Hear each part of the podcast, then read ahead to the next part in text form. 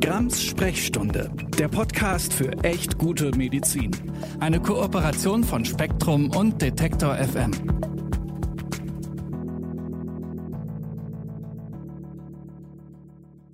Hallo und herzlich willkommen zu Grams Sprechstunde, dem Podcast für echt gute Medizin. Ich bin die Nathalie Grams, Ärztin und Autorin und hier immer wieder zusammen mit euch auf der Suche nach echt guter Medizin.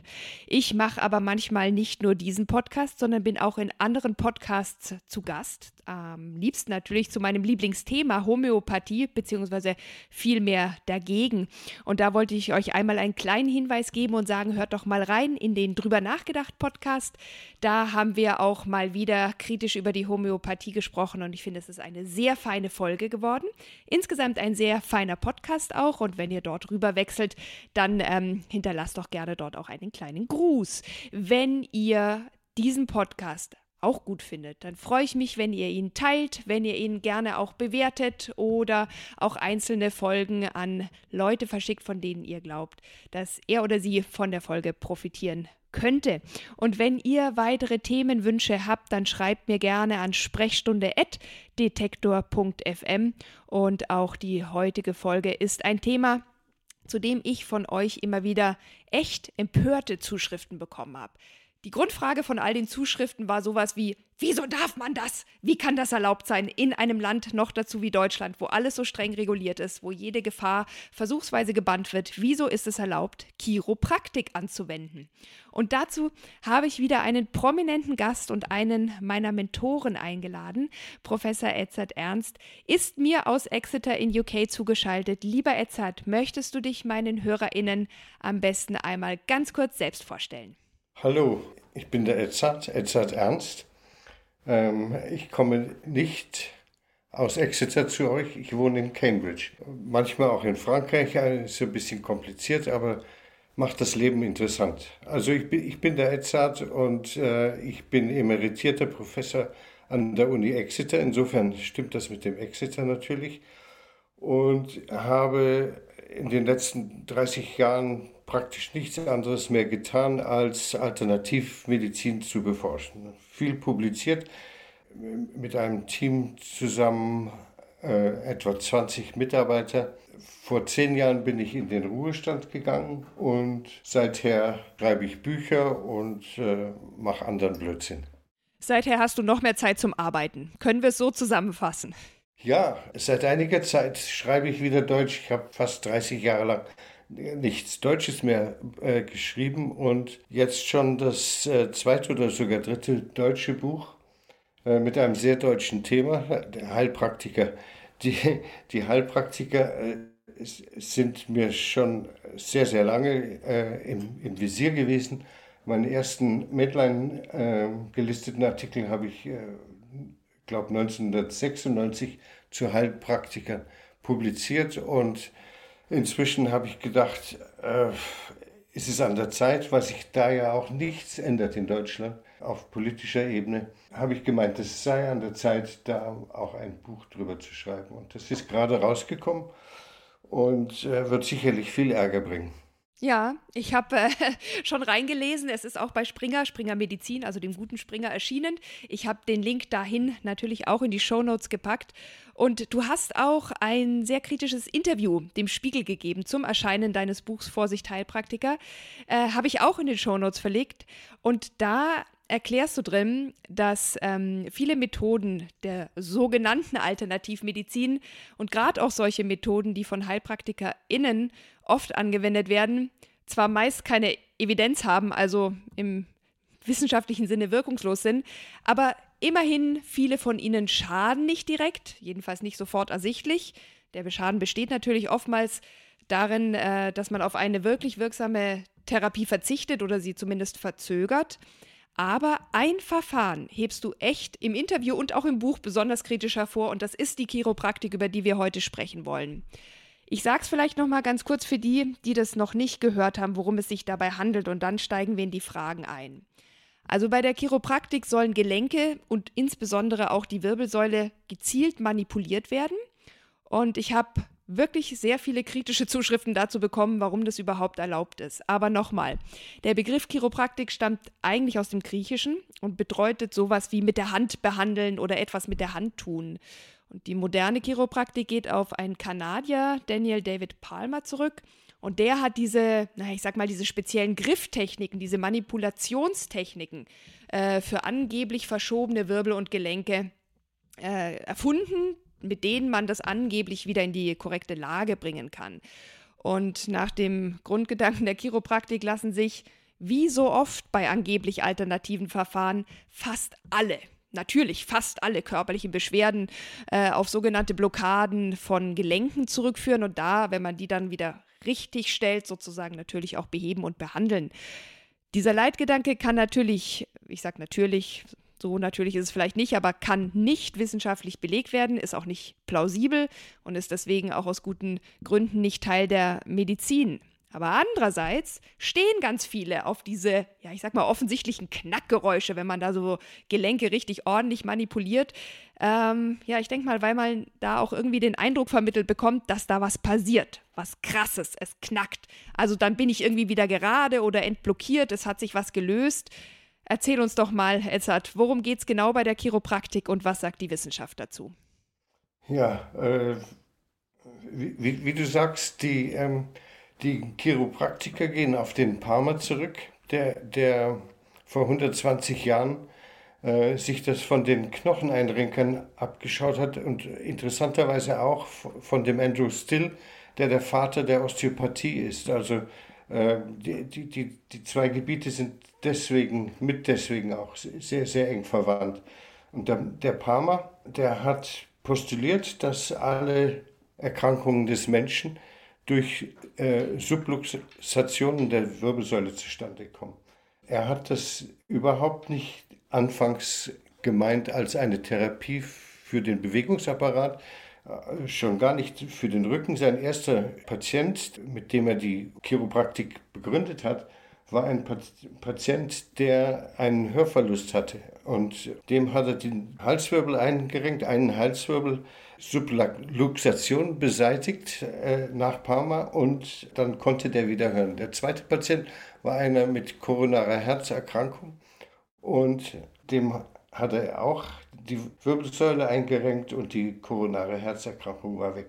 Ich erzähle das, weil das wichtig ist, dass die Chiropraktik nicht initial eine Therapie für den Bewegungsapparat war. Eine lange Tradition gibt es natürlich in allen, fast allen Kulturen äh, des, des Wirbelsäuleneinrenkens. Bis auf Hippokrates äh, bezieht man sich da.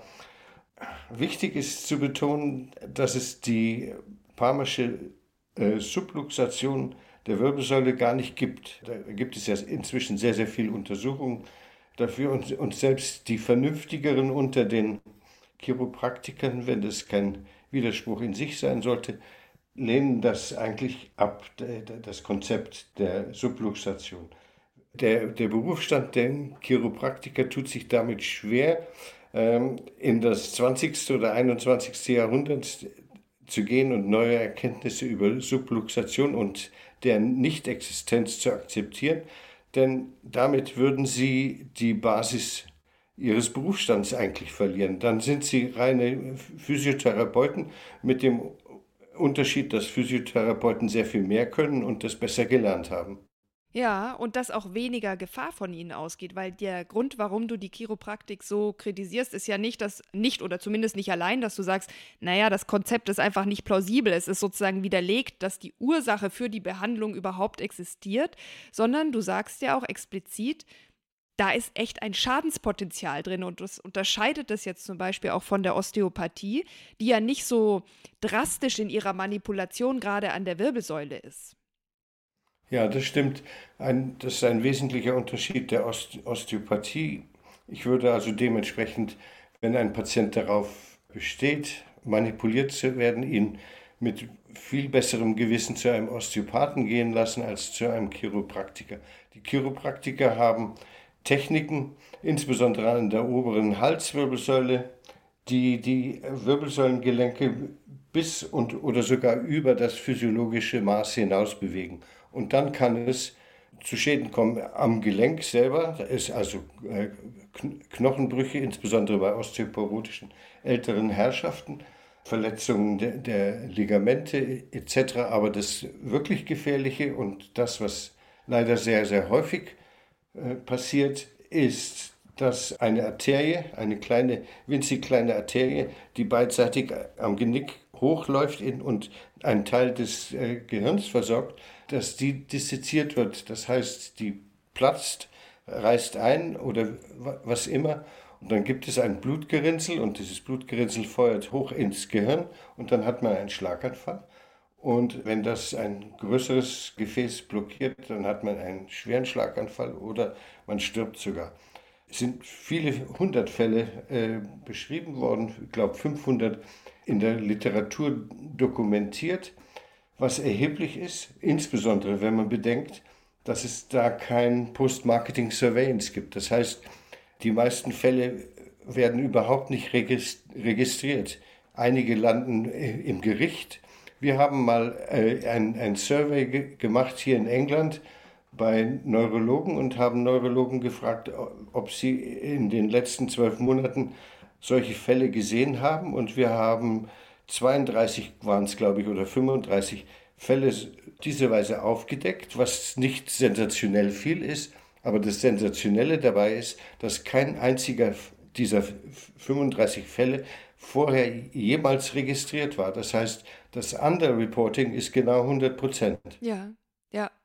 Ja, und ähm, wenn ihr das dem Edzard nicht glaubt, ich habe auch noch einen Sternartikel, äh, der auf die ähnliche Gefahrensituation abhebt. Ähm, auch noch in die Shownotes gepackt, da könnt ihr das auch nachlesen. Und das ist eben das, warum die ganze Sache dann doch auch nicht so lustig ist, weil das halt wirklich ein manuelles Verfahren ist, das direkt Schaden auslösen kann, mitunter bis zum Tod führen kann, das aber immer noch so subsumiert wird unter sanften Alternativen.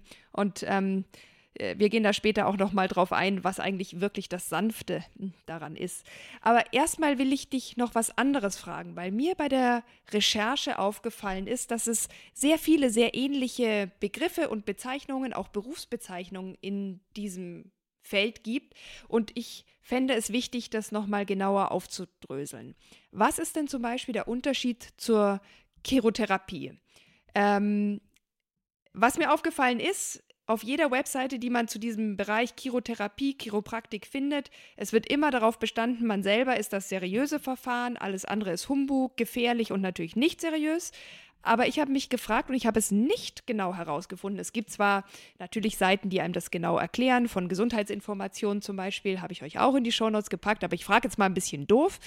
Gibt es wirklich Qualitätsunterschiede, vielleicht wirklich unterschiedliche Ansätze, von denen manche dann doch mehr gerechtfertigt sind?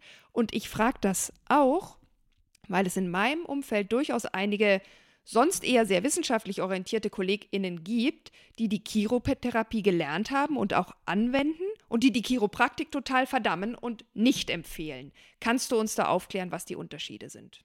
Es, es, es gibt in der Tat sehr, sehr viel Konfusion da. Erstmal zu den Osteopathen. Die Osteopathen, auch aus Amerika stammend, haben sich in Amerika mit, mit den Medizinern arrangiert. Die sind heute Mediziner. Die haben einen DO-Titel statt MD-Titel und können Chirurgen werden oder Epidemiologen oder Gynäkologen, was immer. Die, die haben Medizin studiert, ein ganz bisschen anders und, und legen immer noch Wert auf ihre Tradition, aber sie sind voll ausgebildete Mediziner. In allen anderen Ländern sind das alternative Behandler, auch in Deutschland. In Deutschland ist der DO-Titel, wird er auch verwendet, aber hat eine völlig andere Bedeutung. Also da, da muss man nicht Medizin studiert haben, da muss man kaum etwas studiert haben. Daneben machen natürlich Heilpraktiker viel chiropraktische oder osteopathische Behandlung, die sich ja extrem überlappen. Die machen ja sehr, sehr ähnliche Grifftechniken, zum Teil sogar die gleichen. Dann gibt es Ärzte, die manuell therapeutische Behandlungen durchführen. Und dann, dann gibt es wahrscheinlich in Deutschland das verschiedene Gruppierungen der, der, der Chirotherapeuten, Chiropraktiker, wie in Deutschland da der Unterschied gehandhabt wird zwischen Chiropraktik und Chirotherapeut, weiß ich ganz echt nicht. Ja, ich habe es ähm, versucht nachzulesen. Ich glaube, ich habe es so verstanden. Und wie gesagt, man kann das auf einigen Seiten wie Gesundheitsinformation sehr gut nachlesen, dass Chirotherapie tatsächlich zu den Ärzten gehört. Das ist einfach eine ärztliche Zusatzausbildung. Und Chiropraktiker tatsächlich HeilpraktikerInnen sind, die das dann halt auch irgendwie gelernt haben. Und die Unterscheidung ist immer, ÄrztInnen haben das ganz lange gelernt und HeilpraktikerInnen natürlich nicht. Aber da finde ich es jetzt ein bisschen unfair, weil ich könnte mir vorstellen, dass man auch die Chiropraktik ganz lange lernen kann, wenn man Heilpraktikerin ist. Und das allein ist noch nicht der Qualitätsunterschied und band ja auch nicht die Gefahr. Es ist ja nicht weniger gefährlich, wenn ein Arzt oder eine Ärztin einem am Atlas oder am Halswirbelsäulengelenk äh, manipuliert und dadurch gehen die Arterien, die dort langlaufen, nicht weg und sind nicht weniger gefährdet. Ähm, und man kann da durchaus auch einen Schlaganfall draus entwickeln oder andere Beschwerden in der Folge erleiden. Ähm, es ist aber tatsächlich so, dass es den Chiropraktor sozusagen äh, wohl in manchen Ländern auch tatsächlich als Beruf gibt und dass es da so ein bisschen ähnlich ist. Du hast es ja erwähnt mit den OsteopathInnen in den USA. Das wird als seriöser gehandelt, weil die eben teilweise auch studiert haben. Aber das macht die manuelle Technik der Chiropraktik aus meiner Sicht nicht weniger gefährlich. Ja, das, äh, dem, dem würde ich zustimmen. Mir wäre das auch egal ob mich ein Arzt oder ein Heilpraktiker in den Rollstuhl befördert. Was den ärztlichen Scharlatan vielleicht weniger scharlatanisch macht, ist die Tatsache, dass die Chance bei den Ärzten geringer ist, dass er auch Impfgegner ist. Denn die Chiropraktiker äh, weltweit haben eine Tradition, gegen das Impfen zu sein. Das geht wieder auf den Palmer zurück, der gesagt hat, dass es Krankheitserreger in diesem Sinne überhaupt nicht gibt, also Leugner der Germ Theory ist. Und die, die, die lehnen das Impfen ab, die lehnen auch sehr häufig überhaupt medikamentöse Therapie ab. Das, das heißt, man geht zu einem solchen Therapeuten und der redet einem aus, lebenswichtige Medik verschriebene Medikamente zu nehmen. Und das ist natürlich eine Sache, die gemeingefährlich sein kann. Habe ich tatsächlich auch erlebt. Ich war in meiner Zeit, als ich der Alternativmedizin in Anführungsstrichen noch nahe stand, auch mal bei einem Chiropraktiker. Und der hat mir tatsächlich damals auch ein damals sehr wichtiges Medikament ähm, für mich auszureden versucht. Und ich erinnere mich auch noch an diese chiropraktische Behandlung. Das war wirklich wie so eine richtige Streckbank. Die war dann auch so modulierbar. Also wenn er da runtergedrückt hat, dann ist ein Teil der Bank auch so nach unten gekracht. Und ähm, der hat mich da dann auch mit Schmackes hin und her geknackt. Ich habe echt manchmal noch heute ähm, Albträume von dieser Behandlung. Aber damals kam mir das unheimlich effektiv vor. Und ich kann verstehen, dass viele Menschen das so als echte, richtige Behandlung empfinden, mal so richtig durchgeknackt zu werden. Und der hat damals auch Röntgenbilder gefordert, vorher, nachher. Und dann hat er gesagt, guck mal, das steht jetzt hier alles viel besser aufeinander und so. Und für mich hat es damals echt Sinn gemacht. Ich habe dann nachher in meiner Zeit in der Geriatrie so viele Röntgenbilder gesehen, wo nichts übereinander steht und überhaupt keine Schmerzen da sind und die Menschen trotzdem total mobil sind. Also allein das kann es jetzt auch nicht gewesen sein. Aber der, die Frage, die bei, bei mir offen geblieben ist, und vielleicht kannst du sie mir erklären, ist, irgendwie passt diese drastische Behandlung überhaupt nicht zu dem sonstigen Verlangen nach sanfter Medizin. Wie erklärst du dir das? Das erkläre ich mir ganz einfach. Die sanfte Medizin ist eben nicht sanft. Zum Beispiel die Pflanzenheilkunde ist ja durchaus nicht sanft. Was, was einem da verabreicht werden kann, kann ja äh, unter Umständen auch mit Nebenwirkungen belastet sein. Und das Sanfte trifft für einige Teilbereiche zu, zum Beispiel Homöopathie. Wenn nichts drin ist, dann ist es natürlich sanft. Ähm, möchte man meinen. Möchte man meinen. Ich möchte dir widersprechen, die homöopathische Behandlung einer eitrigen Mittelohrentzündung ist dann auch ganz schnell nicht mehr sanft. Ja, ja, der äh, medizinische Neglekt der, der dann immer mitspielt, ist alles andere als sanft. Aber die Therapie per se der Homöopathen könnte man schon eher als sanft einstufen, weil nichts drin ist. Das habe ich ja auch eingangs gesagt. So der direkte Schaden ist bei vielen Alternativverfahren nicht so deutlich sichtbar, steht vielleicht auch nicht so im Vordergrund. Da gibt es andere, wichtigere Gründe, das zu kritisieren, zum Beispiel eine Impfablehnung oder überhaupt eine Wissenschaftsablehnung. Aber hier kriege ich das irgendwie dann tatsächlich nicht so gut in den Kopf, warum dieses Geknacke. Es gibt ja auch viele Menschen, die sagen, ich fühle mich dann eingerenkt oder da hat jemand eine Blockade bei mir gelöst. Warum das immer noch unter sanft läuft, aber ich verstehe natürlich, dass dieser andere Aspekt wichtig ist. Da ist wirklich was passiert. Ich war dabei. Vielleicht triggert das den Placebo-Effekt besonders oder könntest du dir da noch erklären? Ja, natürlich. Na klar. Äh, als ich noch Kliniker war, galt es immer, eine möglichst große Spritze aufzuziehen, weil dann der Placebo-Effekt auch groß ist. Also je intensiver oder scheinbar intensiver man vorgeht, desto größer ist die Chance, einen Placebo-Effekt hervorzurufen. Vielleicht noch zu dem Knacken. Was da knackt, ist ja nicht die äh, Regulierung oder Repositionierung des Gelenks, sondern was knackt, ist das Entstehen einer Vakuole. Das heißt, genau wie viele Leute ziehen sich so an den Fingern und dann knackt es.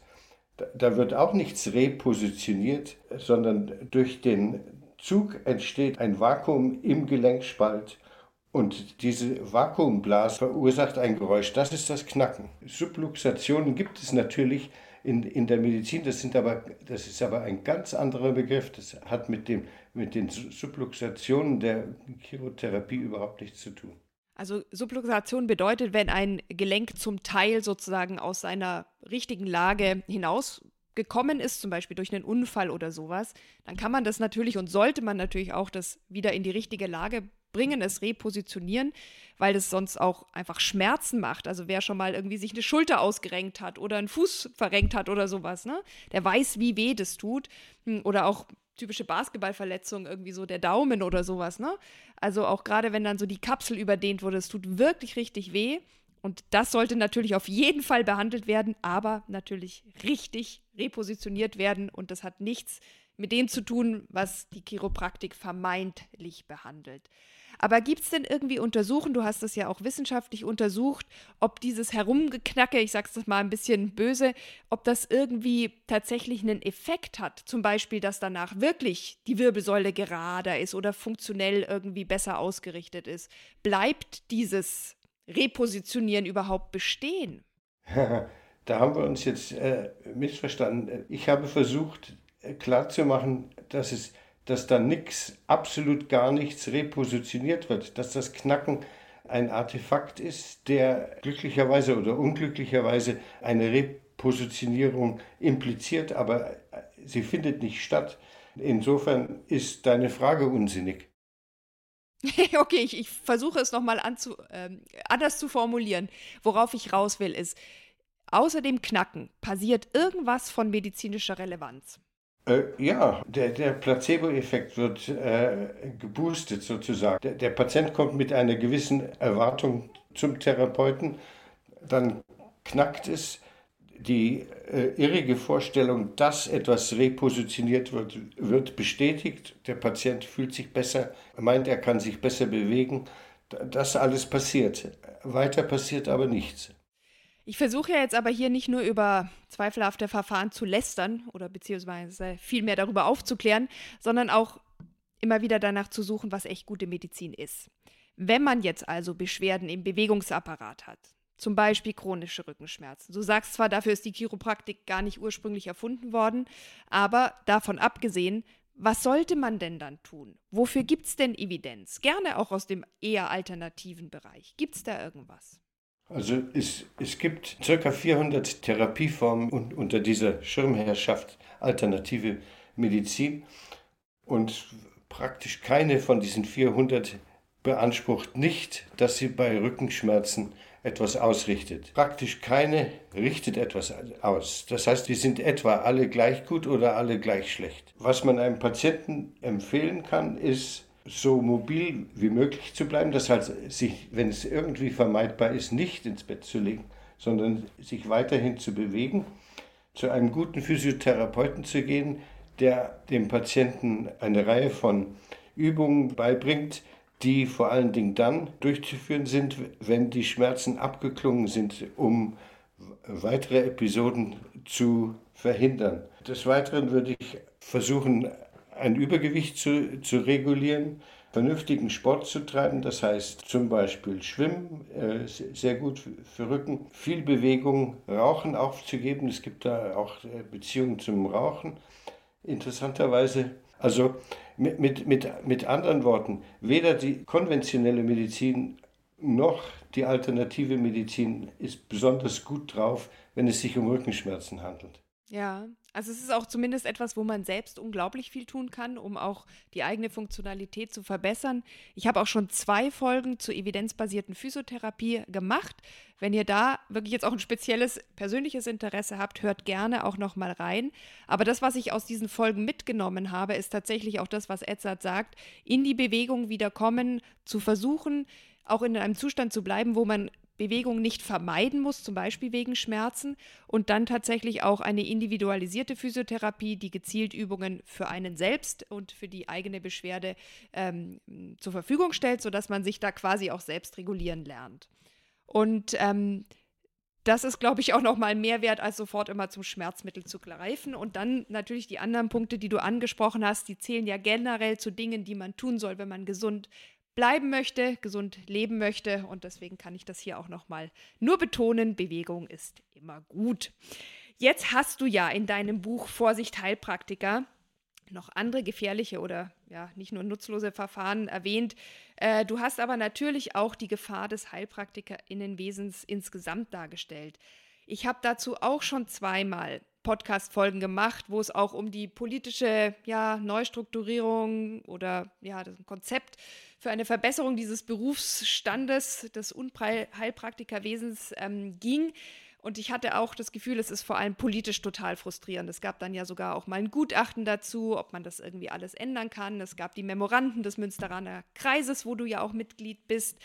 Aber hast du irgendwie zu dem Heilpraktikerwesen noch einen abschließenden Satz für meine HörerInnen? Was was siehst du da als die Gefahr oder was müsste sich ändern oder was frustriert dich daran auch? Warum hast du das Buch geschrieben? Ja, was, was mich frustriert, äh, wie gesagt, in, in den 90er Jahren mich, habe ich mich erstmals damit wissenschaftlich auseinandergesetzt. Und was frustrierend ist, dass trotz der ganz offensichtlichen Missstände sich überhaupt nichts bewegt. Man muss sagen, dass die, dieser, dieser Beruf natürlich ein deutsches Phänomen ist, dass dieser Beruf nie hätte überleben sollen, denn der wurde von den Nazis kreiert unter der Bedingung, dass er in einer Generation ausstirbt. Die, äh, die Heilpraktiker durften also keine Heilpraktiker ausbilden und wären ausgestorben. Gott sei Dank hat das tausendjährige Reich nur zwölf Jahre, glaube ich, gedauert. Und das hat dann aber auch leider bedeutet, dass die Heilpraktiker vor Gericht gehen konnten und durchsetzen konnten, dass sie tatsächlich ausbilden können. Nur deswegen haben wir heute Heilpraktiker. Das Heilpraktikergesetz ist so bescheuert, weil im, im Dritten Reich gar nicht vorgesehen war, dass das länger als zehn Jahre eine Bedeutung hat. Und dass jemand, der äh, unter Umständen gar keine Ausbildung hat, aber vielleicht ein bisschen eine Ausbildung hat, ein paar Multiple-Choice-Fragen beantwortet hat, um sicherzustellen, dass er nicht gemeingefährlich ist, keine klinische Erfahrung hat und dann sofort auf Patienten losgelassen wird und praktisch alles behandeln kann, ist einfach der Wahnsinn schlechthin. Dass das in Deutschland nicht geändert wird, äh, ist unglaublich, wirklich unglaublich. Und äh, das Schlimme ist ja, dass es auch gerade in diesem Gutachten ähm, wie gesagt, hört euch gern diese lange Podcast-Folge dazu an, ähm, auch darauf abgestellt wurde, wir müssen nichts ändern, weil es ist ja nicht gefährlich. Und du hast jetzt ja auch gesagt, es ist so schwer, diesen Schaden nachzuweisen, weil man ja auch jetzt zum Beispiel, wenn jemand einen Schlaganfall erleidet, herausfinden müsste, dass er vorher oder sie beim Heilpraktiker, bei der Heilpraktikerin war und dort chiropraktisch behandelt wurde, dass da auch ein Kausalzusammenhang hergestellt werden kann. Das ist so unendlich schwer, weil wo tritt dann der Schaden auf? Ja, in der Stroke Unit, in der evidenzbasierten Medizin und keiner fragt so genau nach. Und deswegen ist es tatsächlich vielleicht so, dass der Schaden nicht so offensichtlich ist, aber er wird eben auch nicht oder nur sehr schwer ähm, quantifiziert. Und das macht die ganze Diskussion auch immer so schräg, weil man sagt, ja, solange es nicht nachgewiesen ist, dass es schadet, wird es wohl nicht so schlimm sein. Dabei ist der Schaden schon so impliziert, wenn man sich anschaut, wie dieser Berufsstand ja, sich entwickelt hat und heute immer noch begründet und aufgestellt ist. Und, und das ist ja ein, ein ganz absurdes medizinisches Denken. Nur weil, wir, weil man nicht nachweisen kann, dass es gefährlich ist, äh, kann es bleiben. Äh, in der Medizin denkt man doch genau andersrum. Etwas kann eingesetzt werden, wenn es nachweislich mehr äh, Nutzen als Schaden bringt. Also das stellt ja jede medizinische Logik auf den Kopf. Ja, und wir hatten diese krasse Diskussion und die ist ja auch richtig und wichtig. Ich will die überhaupt nicht schlecht reden. Bei der Impfstoffdiskussion äh, um die Corona-Impfstoffe, wie hoch ist das Schadenspotenzial im Vergleich zum Nutzen. Und es ist gut, dass das so krass diskutiert wurde und auch so kritisch hingeschaut wurde. Aber dann kneift man sozusagen bei den HeilpraktikerInnen 15 Augen zu und sagt, na ja, also solange wir hier nicht mindestens so viele Menschen haben, die nachweislich dran gestorben sind, dann wird es schon nicht so schlimm sein. Das finde also mir geht das auch wirklich nicht in den Kopf. Und um mich abzuregen, ähm, würde ich jetzt zum Ende kommen und dein Buch nochmal jedem und jeder Zuhörerin zur Lektüre empfehlen. Wie gesagt, der Link ist in den Show Notes. Um aber auch nochmal auf die Chiropraktik zurückzukommen. Ich habe wirklich bei der Recherche und natürlich jetzt auch nach dem Gespräch mit dir, Edzard, die Ansicht gewonnen, dass gerade bei der Chiropraktik und so stark manipulierenden Eingriffen, gerade an der Wirbelsäule, an der Halswirbelsäule, ein krasses Missverhältnis da ist zum möglichen Nutzen. Der Nutzen ist ja, wie wir hier auch festgestellt haben, allenfalls Placebo und dieses Gefühl so, yay, es hat geknackt, also wird jetzt irgendwas besser sein als vorher. Und wenn man dafür wirklich das Risiko in Kauf nehmen muss, einen Schlaganfall zu erleiden oder andere chronische Schäden davonzutragen, dann finde ich das wirklich zu krass. Und das ist echt mal eine Folge, wo ich tatsächlich von der Behandlung warnen möchte. Sonst erlaube ich mir ja meistens gar kein Urteil und überlasse euch das, was ihr daraus mitnehmen möchtet. Aber das finde ich auch wirklich krass. Und wie gesagt, ich habe damals meine eigene Behandlung zwar irgendwie als effektiv erlebt, aber im Nachhinein schauert es mich, wenn ich überlege, wie da an meiner Halswirbelsäule rummanipuliert wurde. Habe ich das abschließend gut zusammengefasst, Edzard, oder hast du noch was zu ergänzen? Ich hätte es nicht besser sagen können. das freut mich. Dann bedanke ich mich sehr, dass du heute wieder in meinem Podcast zu Gast warst. Wir haben auch mal eine Folge zur Akupunktur aufgenommen. Die habe ich vor einer Folge auch ergänzt, weil das Thema Akupunktur eben auch viel breiter bekannt ist als die Chiropraktik. Aber ähm, auch das sollte man nicht als Alternative bei Schmerzen im Bewegungsapparat anwenden, aus meiner Sicht. Stimmt. Gut, dann enden wir mit diesem schönen Schlusswort und wir hören uns hier wieder bei Grams Sprechstunde, dem Podcast für echt gute Medizin in zwei Wochen. Bis dahin, bleibt gesund.